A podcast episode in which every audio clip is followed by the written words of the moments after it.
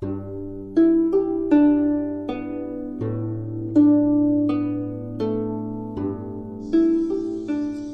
小娟的读书时间，今天开始阅读叶嘉莹先生的《杜甫秋兴八首集说》。我这里读到的是一本电子书。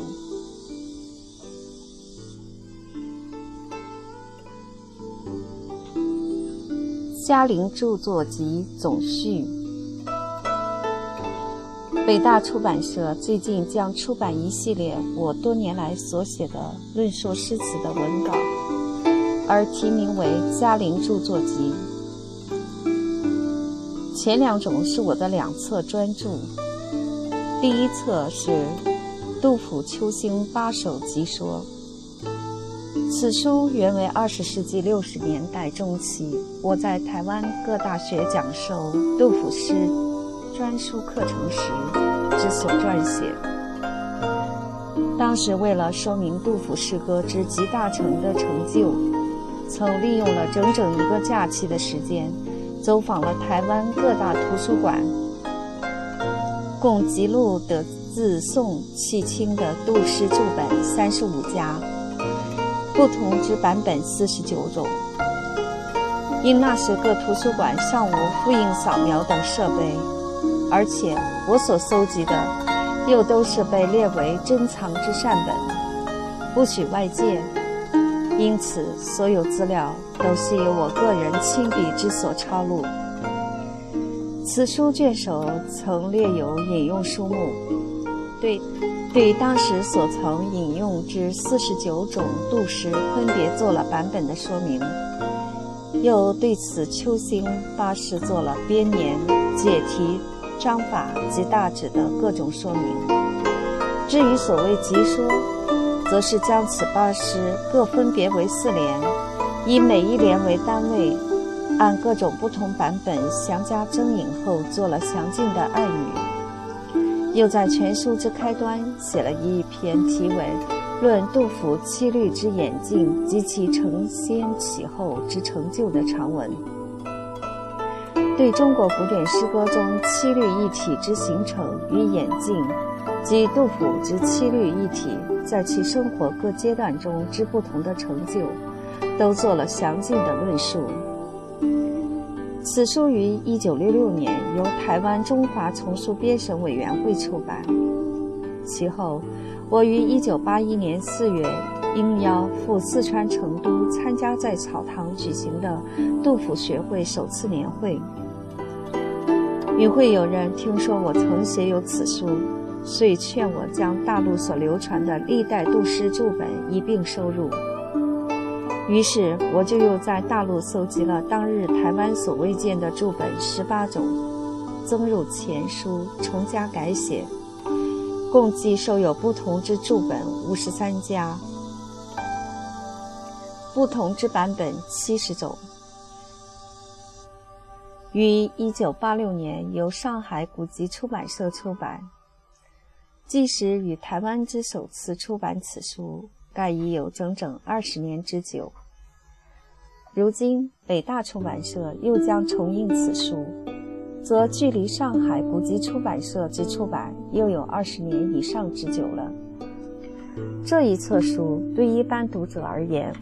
或许未必对之有详细阅读之兴趣，但事实上，则在这些看似繁杂琐细的。教集整理而加以判断总结的暗语中，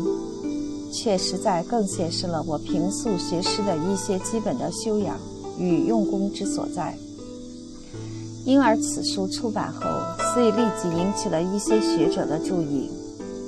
即如当年在美国威斯康星大学任教的周策纵教授，就曾写有长文与我讨论。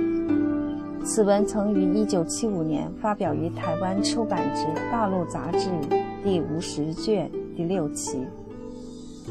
又有在美国圣地亚哥加州大学任教的郑树森教授在其《结构主义与中国文学研究》一文中也曾提及此书。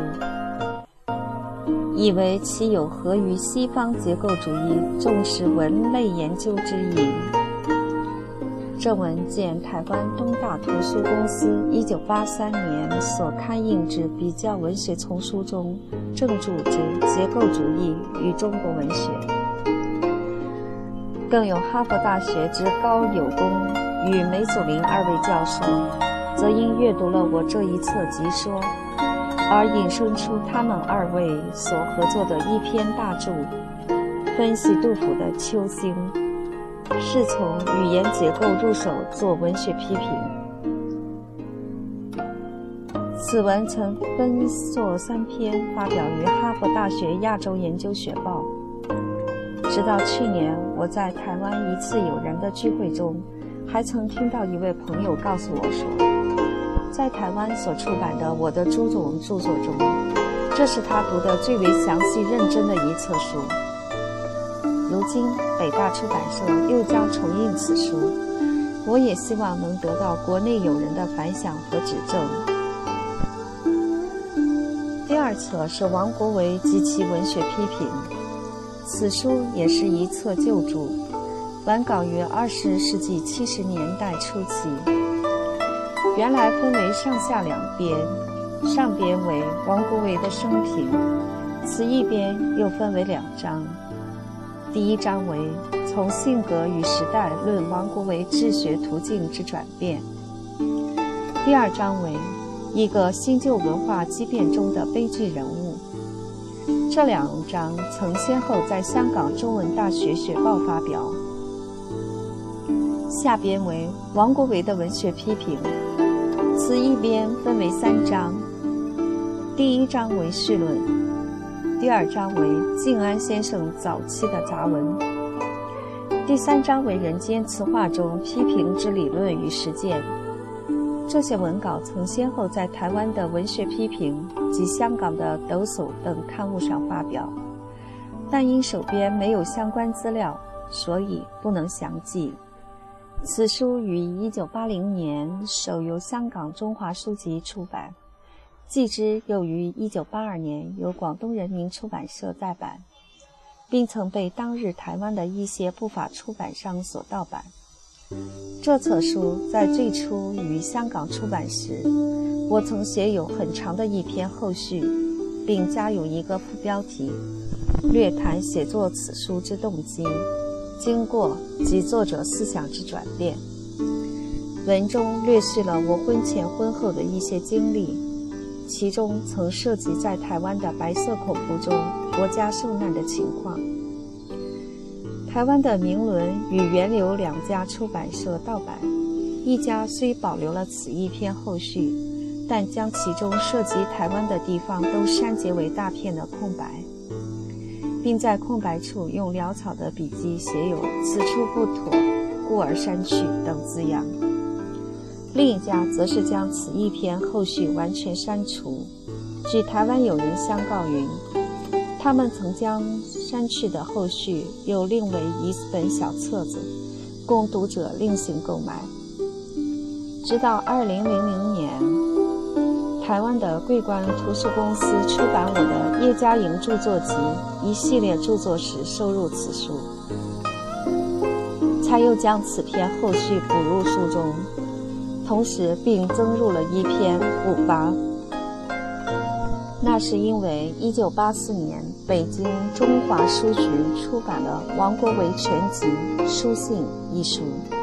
其中收入了不少我过去所未见的资料。且因为我自1979年回国讲学，得以物见了几位王国维先生的籍门弟子，也由他们提供了我不少相关的资料。更因为王国维全集书信一书出版后，曾相继有罗继祖先生及杨君石先生在国内之读书史学集刊与香港之抖擞及台湾之中国时报主刊物中发表过一些论及王国维之死因及王国维与罗振玉之交谊的文字。凡此种种，其所见当然各有不同。所以，我就又写了一篇补跋，对我多年前所出版的《王国维及其文学批评》一书，又做了一些补正和说明。这些资料如今都已收入在北大出版社即将出版的这一册书中了。至于原来被河北教育出版社与台湾桂冠图书公司曾收入在他们所出版的《王国维及其文学批评》一书中有关王氏人间词话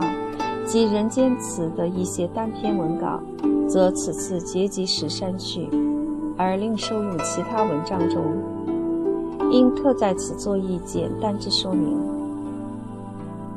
第三册是《嘉陵论诗丛稿》，此书共收录了我的论诗文稿十五篇。书前有妙月先生所写的一篇题记，这是我平生所出版的著作中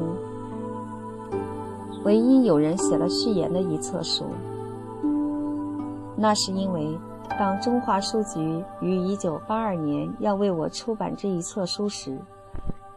我正在成都的四川大学与妙先生合著《灵犀词说》。我与妙先生相遇于1981年4月，在草堂所举行的杜甫研究学会之首次年会中。本来我早在二十世纪的四十年代就读过先生所著的诗词散论，对先生久怀倾慕。恰好先生在一九八零年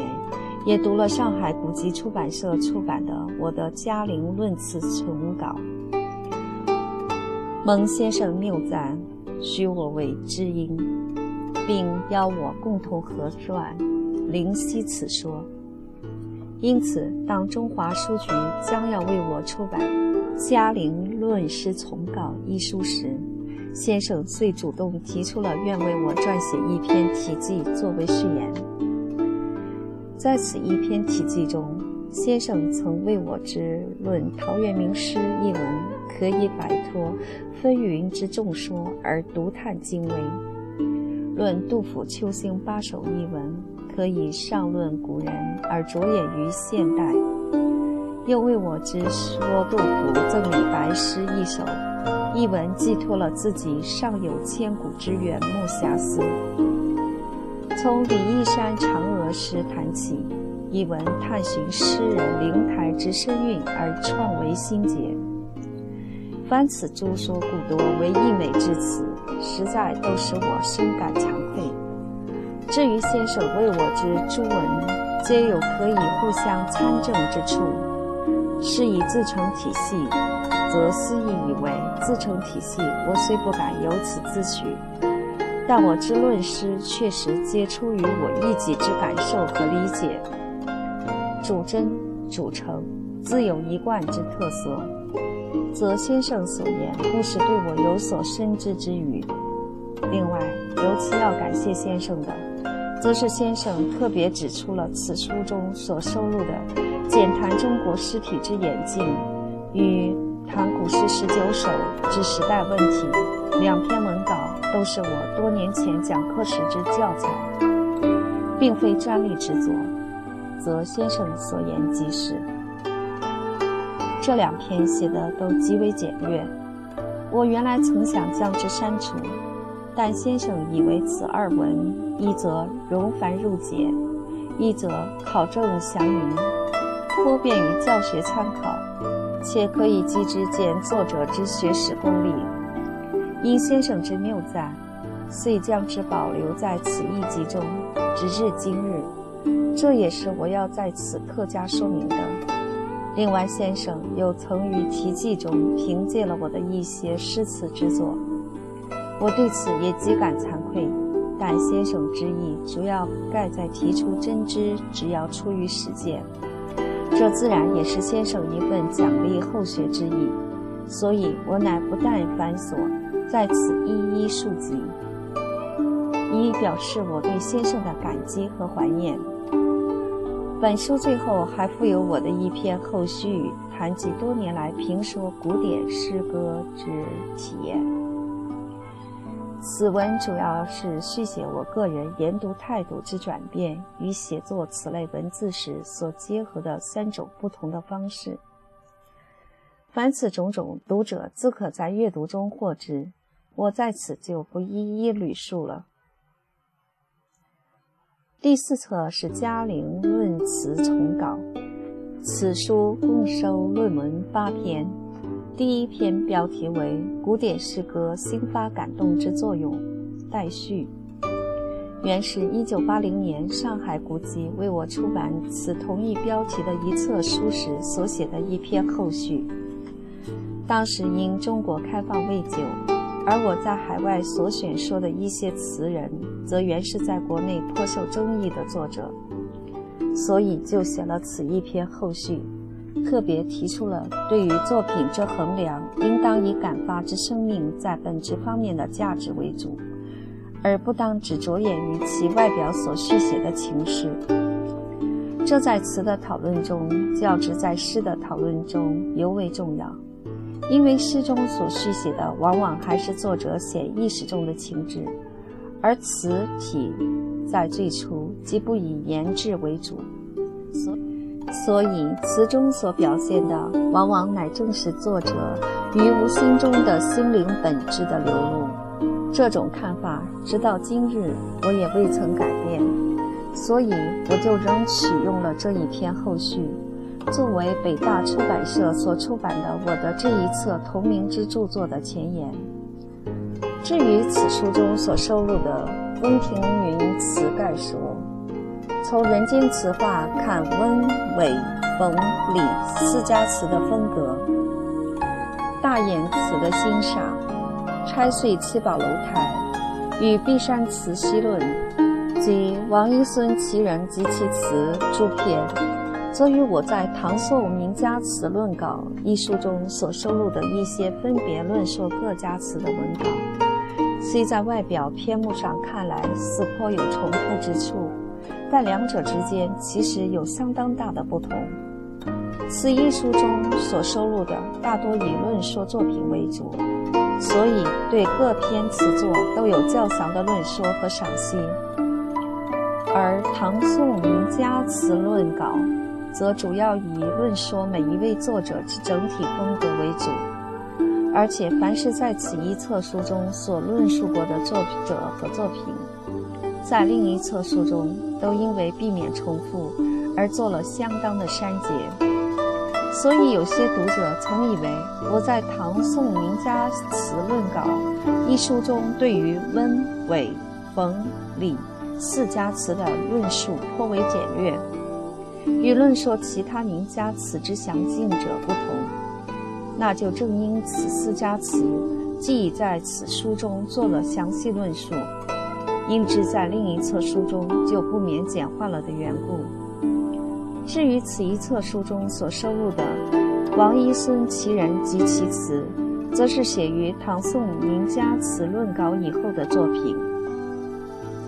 所以在论述方面也做了避免重复的删节。因此，读者要想知道我对名家词之全部论解，实在应该将这两册书合看。才会得到更为全面的理解。至于这一册书所收的最后一篇《论陈子龙词》，从一个新的理论角度谈令词之潜能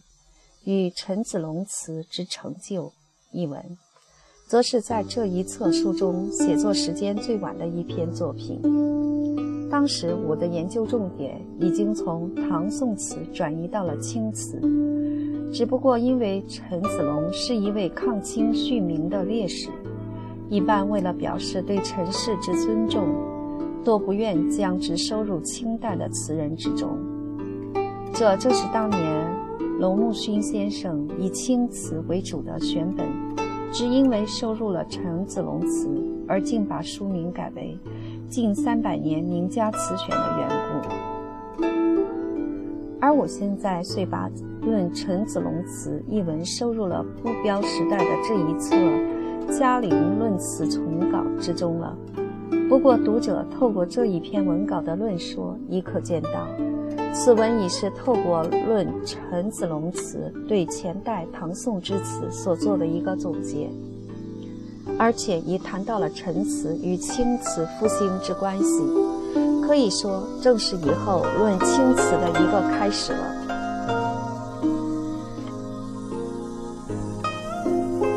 第五册《唐宋词名家论稿》。这一册书可以说是在我所出版过的各种论词之作中，论说最具系统、探讨也最为深入的一本书。那是因为这册书的原始是来自妙月先生与我合撰的《灵犀词说》。关于妙先生与我合作的缘起及《灵犀词说》一书编撰之体例。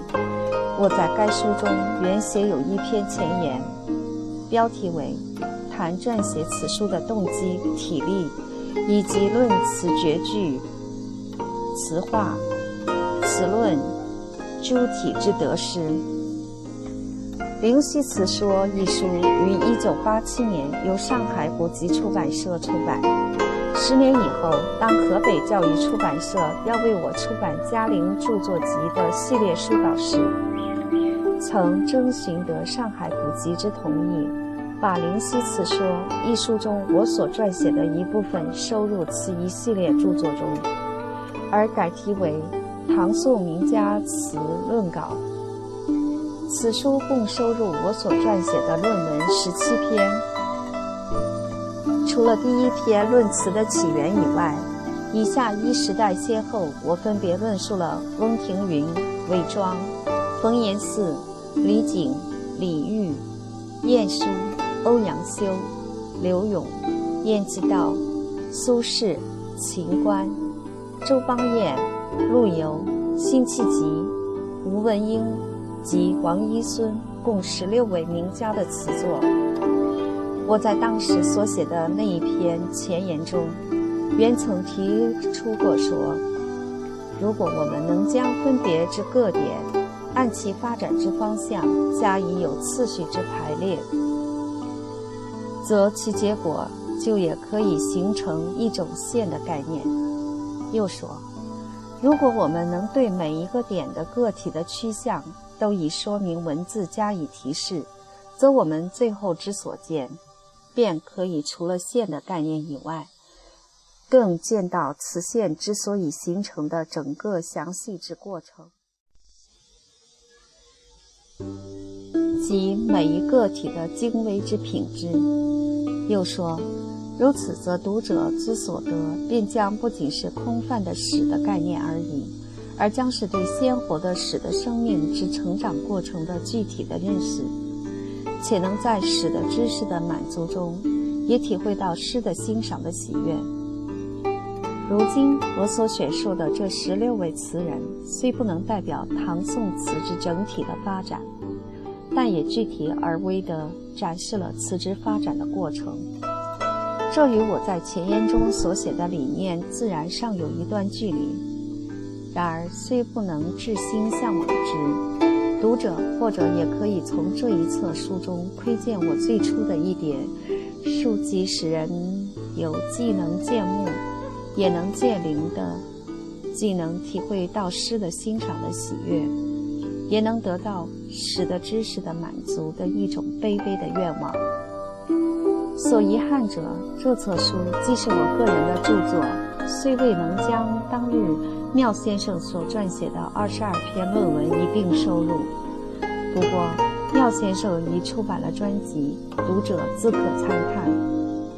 而我在本书之后，则也附录了妙先生所撰写的二十二篇的篇目，用以纪念当初妙先生与我合作的一段情谊和姻缘。第六册《青词丛论》，此一册书共收论文十一篇。第一篇从云间派词风之转变，谈青词的中心。此文原是一篇讲演稿，本不应收入著作集中，而竟然收入了进来。其间盖有一段因缘。原来早在1993年4月，台湾中研院文哲所曾举办了一次国际词学会议。会议中，文哲所的林正仪教授曾邀我为文哲所即将出版的一系列论词丛书撰写一册论青词之专著。当时我因为早在1970年代和1980年代中便已写有几篇论青词的文稿。所以毫不犹豫地就答应了林教授的要求。启智会议之后，我竟接连不断地接受了赴各地讲学和开会的邀请，自己无法按时完成任务，于是乃上德林教授的同意，邀请了上海古籍出版社的程邦彦先生与我共同合作，定出了我们各写四篇文稿以集成一书的约定。及至一九九六年截稿时间已至，陈先生所担任的四篇文稿已全部写作完成，而我却仍欠一篇未能完卷。因此，林教授遂临时决定邀我再至文哲所做一次讲演，而将此次讲演整理成一篇文稿收入其中，那就是本书所收的第一篇文稿，从云间派词风之转变。谈青词的中心，所以此文原系讲稿，这是我不得不在此做出说明的。至于本书的所收录者，则除去前所续集的讲稿外，尚有自《青词名家论集》中收入的三篇文稿，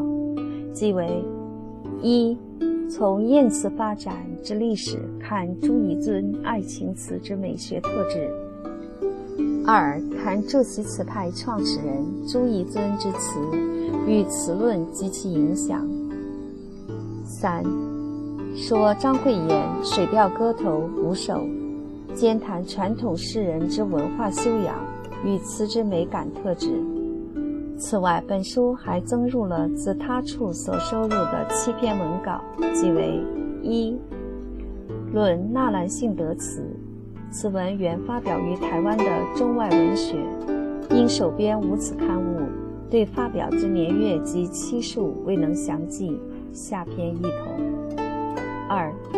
常州词派比兴寄托之书的新检讨。此文原发表于台湾的《中外文学》，其后曾收入1980年上海古籍出版之《嘉陵论词丛稿》。三、清代词史观念的形成与晚清的史词，本文也是由讲稿整理而成的。原来是因为二零零零年夏天，台湾中研院曾举行过一次谈文学与事变之关系的会议，在此会议前后，我曾做过几次相关的讲演，本文就是由这些讲演的录音整理稿。四，由人间词话谈到诗歌的欣赏。五，谈诗歌的欣赏与人间词话的三种境界。六，论王国维词，从我对王诗境界说的一点新理解谈王词之评赏。以上三篇自河北教育出版社出版之《王国维及其文学批评》一书之附录中选录增入。七。晋南开大学图书馆所藏手抄稿本《嘉陵词》，本文原是为南开大学图书馆成立八十年所写的一篇文稿，其后被台湾桂冠图书公司出版的叶嘉莹作品集收入其系列论丛的《青词散论》一书中，现在是据此书增入。从以上所写的对本书内容之说明来看，则此书所收录的各文稿其时间与地域的跨度之大，亦可概见一斑。应特作此说明，供读者之参考。第七册《词学新全》，此书共收论文六篇，但第一篇题名为《嘉陵随笔》之文稿。其所收之随笔，实共有十五则之多。这一系列的随笔，是我于1986至1988两年间，应《光明日报》文学遗产专栏几位编辑朋友之邀约而写作的。当时正值文革后国家对外开放未久，一般青年都向往于对西方心学的探寻，所以就有朋友劝我尝试用西方新说来谈一谈古代的词论。因而这十五则随笔所谈的虽然主要仍是传统的词学，但先后引用了不少如诠释学、符号学、语言学、现象学。和接受美学等多种西方的文论，其后又因每则随笔的篇幅过于短小，虽又有有人劝我应写为专文来对这些问题详细加以讨论，因此我遂又于1988年写了一篇题为《对传统词学与王国维词论在西方理论之关照中的反思》的长文。曾刊于1989年第二期之《中华文史论丛》，而时至此时，又有其他一些刊物向我索稿。我虽又先后撰写了对常州词派张惠言与周记二家词学的现代反思，及对传统词学中之困惑的理论反思两篇文稿。前者曾于1997年发表于香港中文大学中文学刊第一期，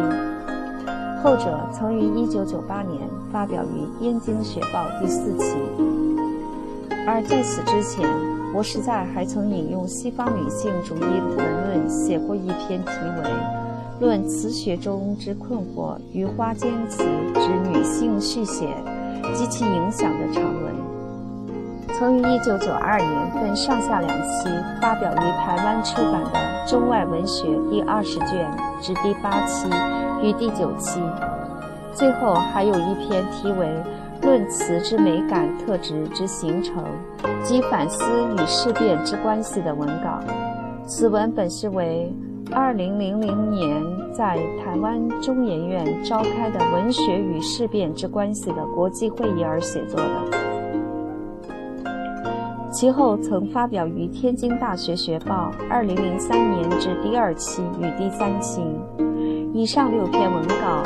都曾引用了不少的西方文论，